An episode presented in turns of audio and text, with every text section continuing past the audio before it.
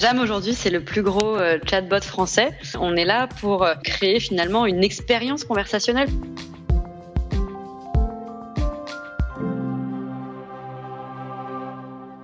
Cherche euh, une réponse à un problème qui te passionne et tu trouveras le concept pour monter ta boîte. Voilà euh, ce que nous dit Marjolaine Grandin qui a fondé sa première start-up à 23 ans.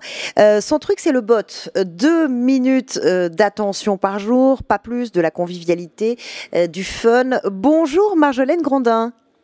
Bonjour. Euh, merci d'être avec nous. Vous êtes euh, cofondatrice et PDG euh, de Jam, qui est le premier média conversationnel 100% sur Messenger.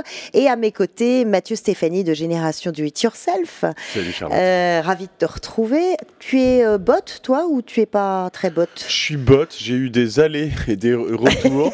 je crois qu'au début, et je voulais en parler vraiment avec Marjolaine, mais il y a eu des, des moments où on on s'est tous affolés autour des bots. Il y avait des lancements de plein de choses et puis on est, on est revenu un peu et puis je trouve que ça revient. Euh, mais j'ai un million de questions pour toi, Marjolaine, donc je suis, je suis eh ben, euh, content. je peux y aller direct Vas-y, vas-y, vas-y direct. Euh, déjà, bon, déjà recontextualisons. Qu'est-ce que c'est Jam? Tu peux nous le dire, j'imagine. Ouais. Ouais, ouais, Jam aujourd'hui, c'est le plus gros euh, chatbot français. On échange avec euh, des dizaines, des centaines de milliers euh, de personnes, notamment des jeunes entre 15 et 25 ans dans Messenger. et en fait, ce qu'on fait pour eux, c'est tous les jours un sujet d'actualité, de société, dont le bot va aller leur parler spontanément directement dans Messenger et avec un langage, une façon de parler, d'aborder l'actu, de les interroger qui leur correspond. Donc tu as répondu à ma question suivante, à qui ça s'adresse? On est vraiment sur une, cible jeune, très jeune uniquement? Alors, avec Jam, le bot, oui, on est vraiment euh, sur une cible 15-25, même si euh, tout le monde peut l'utiliser avec grand plaisir.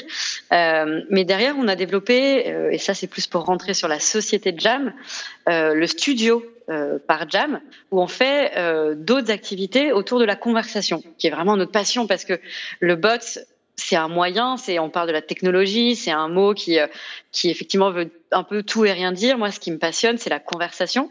Euh, et aujourd'hui, on crée des conversations aussi euh, au sein de l'entreprise, donc une direction générale avec ses collaborateurs, d'une marque avec ses clients. et donc, on a développé par exemple Tribe, pour que euh, la, les ressources humaines, la com interne, la direction générale parlent avec les collaborateurs. Euh, on fait des bots en marque blanche, on en a créé pour euh, passer son code directement dans Messenger avec Code Rousseau.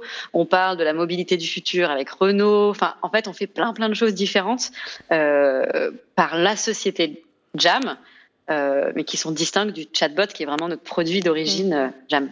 Et l'utilisateur de l'autre côté du bot, il a conscience qu'il parle à un robot?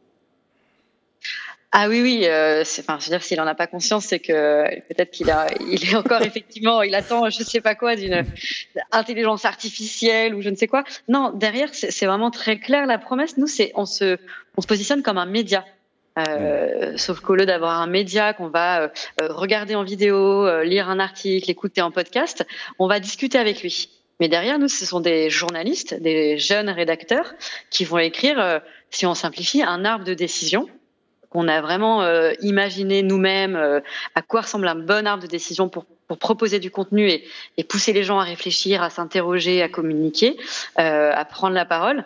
Mais derrière, oui, enfin, on sent bien que ça a été rédigé en amont. Il n'y a pas quelqu'un derrière qui répond. C'est une autre manière de consommer, par exemple, justement, un, article, un écrit plus interactif, c'est ça? Exactement. D'accord. C'est vraiment ça. Et, et, si je reviens sur ma question d'avant, est-ce que l'objectif est quand même de s'approcher euh, d'un vrai dialogue avec la machine? Parce que tu parlais tout à l'heure de conversation et, de votre passion autour de la conversation. Moi, j'adore ça, hein, donc je ne vais, je vais pas euh, euh, te contredire là-dessus. mais j'ai du mal pour l'instant à me projeter sur une, conversation avec la machine, même si je trouve que le concept est intéressant. En fait, on n'a pas du tout vocation à, à, mimiquer ou remplacer une conversation avec un humain. Pour ça, euh, bah, ayez une conversation avec un humain. Euh, on n'est pas là pour remplacer les amis, les petits amis, euh, la famille. On est là pour euh, apporter du contenu avec le meilleur de ce que, enfin, que une technologie peut apporter euh, qui va être euh, de créer finalement une expérience conversationnelle. Peut-être que le terme il est plus juste qu'une qu'une conversation euh, complètement fluide. Aujourd'hui, euh, l'état de l'art de l'intelligence artificielle, des chatbots, on n'est pas du tout là. Et tu le mm. disais très justement au début, il y a eu un emballement et en fait et, et, après une déception et en fait on y revient et on comprend les cas d'usage. Et c'est ça pour moi une bonne technologie qui est vraiment, je lâche le mot, mais disruptive, qui va changer les choses. C'est que au début on s'emballe, après finalement les, attentes étaient tellement hautes. Toutes les entreprises se sont dit ah mais ça va remplacer euh, nos sites, nos applis, nos FAQ, nos services clients. Non, ça c'est une fausse promesse. Euh, mais en revanche, le bot a quand même des promesses à faire. Et, quand je, parlais de là, par exemple, une conversation euh, en entreprise, le DG aujourd'hui, le directeur général, il n'a pas le temps d'aller parler avec ses 500, 1000, 10 000 collaborateurs. En revanche, il peut prendre un temps pour écrire bonjour prénom, donc il va être euh, bonjour euh, Thomas, bonjour Sophie.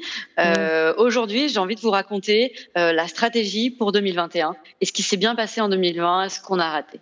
Et donc, et là, et de laisser la, personne répondre. Donc, il y aurait des réponses prédéfinies, mais l'objectif, c'est qu'elles anticipent au mieux ce que la personne aurait envie de répondre, qui va être oui, dites-moi ou euh, quelle belle année ou quelle année de merde. Enfin voilà, il va pouvoir proposer en fait des petites réponses et dire ah bah oui effectivement c'était une année difficile, euh, mais regarde ce qu'on a réussi, euh, voilà ce qu'on veut faire de mieux. Et en fait on a on a l'impression d'avoir une conversation avec le DG, mais c'est pas non plus le but, c'est pas de, de, de, masquer la réalité. On sait bien qu'on n'est pas en train de lui parler, mais ce qu'on sait, c'est qu'il a imaginé converser avec nous et qu'on a créé un arbre de discussion et qu'on peut aussi poser des questions ouvertes. Et nous, notre objectif, c'est de valoriser cette parole. Donc, on va créer euh, des infographies, des vidéos, des événements pour euh, faire qu'en fait, euh, tout ce qu'on va dire aux bots, de manière anonymisée, de manière vraiment sereine, si on a envie de le transmettre, ce sera transmis à la bonne personne. Euh, dans le cas de votre euh, média, euh, vous avez précisé qu'il y avait des rédacteurs, des jeunes rédacteurs derrière. ça suppose un traitement éditorial du contenu, d'une information et une écriture complètement différente. du coup, comment, ces jeunes rédacteurs apprennent à faire ça?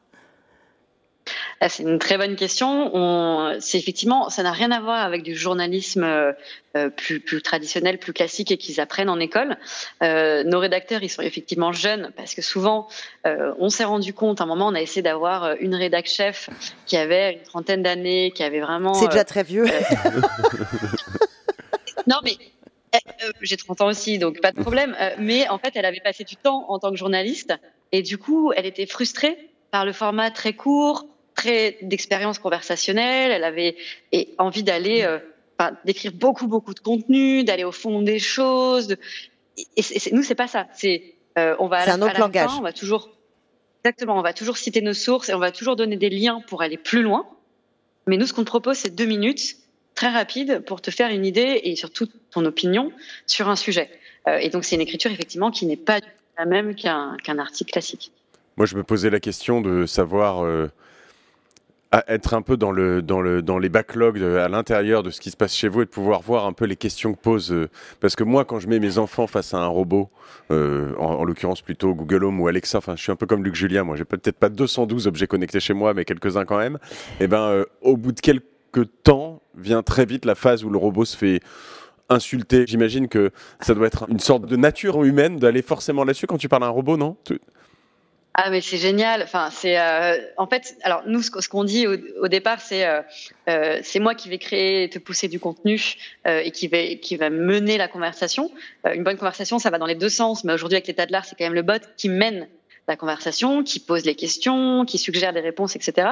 Mais quand il y en a qui veulent un peu twister le système et commencer à lui parler, soit la personne pose une question et nous, on a plein de façons de répondre pour dire ah oh là là, euh, j'ai pas compris, euh, viens, on parle plutôt de ça ou euh, non, mais je m'en fiche de ce sujet. voilà, moi c'est bon, j'ai envie de parler avec toi et là on lui propose des sujets. Mais on a on a aussi créé des petites choses. Par exemple, si vous insultez Jam, et c'est là que ça devient marrant. Effectivement, les insultes peuvent venir assez vite parce que les gens testent. si vous l'insultez, la première fois, il va vous répondre quelque chose du genre ah ouais, mais toi-même ou ah mais toi tu sais me parler ou ah tiens, on l'avait pas fait, celle-là. Donc en fait, on a des petites réactions.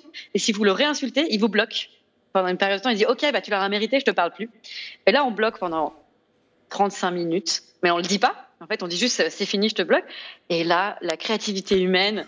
mais non, Jam, je t'aime. Mais merci. Mais s'il te plaît, reviens. J'ai besoin de toi. On a des gens qui nous envoient des mails pour dire oui. Alors mon petit frère a pris mon téléphone, malheureusement. Alors on a des petits frères et des petites sœurs qui ont bon dos. Euh, et s'il vous plaît, débloquez Jam. C'est là que c'est marrant. Mais pour moi, ça c'est un peu, c'est anecdotique. C'est pas du tout là où on veut mener le, le produit. Et c'est finalement une conversation qui est quand même très cadrée. Mais, c'est anecdotique et, et mais à la fois, on a l'impression peut-être que c'est ce que cherchent aussi les plus jeunes euh, au sens large. C'est ce contenu beaucoup plus interactif euh, que, que, que, tu proposes avec Jam, non? Oui, complètement. C'est du contenu interactif. Et par exemple, on a un de nos business models qui sont de créer des sondages. Et en fait, plutôt que de faire un sondage sur une échelle de 1 à 5, vous diriez que vous êtes satisfait, très satisfait. Non, on va lui dire, euh, c'est quoi toi euh, qui, euh, qui, te, qui te prend la tête quand tu vas à la fac le matin Qu'est-ce que tu fais sur ton trajet? Qu'est-ce qui te fait te sentir bien? Euh, Comment tu y vas? Et donc là, tu réponds. Et en fait, effectivement, nous, on a des réactions, mais qui, on n'est pas capable d'analyser en temps réel la réponse, mais on a quand même mis dans l'art de, de, de, décision qu'on va répondre ah super intéressant, merci ou ah ok je note, ah bah moi j'aime bien écouter un podcast. Donc on réagit, même si c'est préécrit, il y a quand même une réaction, donc on se sent écouté. Et ce qui est vrai, parce que de manière asynchrone plus tard, nous on va analyser les réponses et leur donner la parole et faire des relations presse, faire des événements, etc. Euh, avec euh, ces conversations, vous, avez une banque de données euh, absolument incroyable. C'est une data qui est hyper précieuse pour analyser la, jeune génération. Qu'est-ce que vous disent ces data et surtout comment vous vous en servez? Alors, bah, les data nous disent effectivement énormément de choses. On a une plateforme qui s'appelle Trends, comme une tendance euh, trends.elojam.fr, sur laquelle on, référence en fait soit à l'unité les réponses. Et donc, c'est des, on s'est vraiment professionnalisé aux côtés de d'autres instituts de sondage plus classiques pour arriver à redresser les réponses, pour que ce soit représentatif de la population sur la tranche d'âge. Tout est bien sûr anonymisé. On n'a aucune donnée euh, qui on peut relier à un, utilisateur. Ça va être euh, jeune femme de 17 ans euh, qui habite à Aix-en-Provence et qui est étudiante, qui a dit ça. Et donc, nous, on a toutes ces questions unitaires.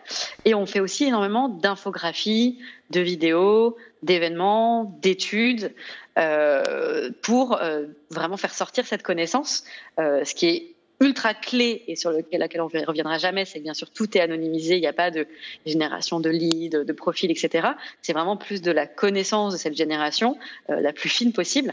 Et par exemple, quand on va travailler avec un Airbnb qui nous dit, moi je veux comprendre les freins, pourquoi un jeune aujourd'hui il déciderait de mettre ou pas son appartement en location, euh, c'est pas un focus group euh, un peu à la papa, c'est pas une enquête où on essaie de dire ce qu'il faut dire pour avoir l'intelligent, c'est vraiment Jam qui va dire, euh, mais toi tu as déjà mis ton appart sur Airbnb ah non, ton proprio, il veut pas, euh, mais s'il voulait bien, euh, pour toi, c'est quoi les dangers? Et en fait, les gens racontent vraiment des choses euh, hyper authentiques parce que euh, ils sont dans l'intimité de Messenger et nous derrière, euh, bah, notre, devoir c'est de, respecter cette confidentialité, mais juste de donner la data à Airbnb pour qu'ils améliorent leurs produits. Ça, j'imagine que c'est un de tes modèles économiques. J'aimerais bien éventuellement que tu me racontes, euh, enfin les différentes lignes de revenus que vous pouvez avoir. avant d'aller là-dedans, tu disais tout à l'heure que que vous étiez un média Jam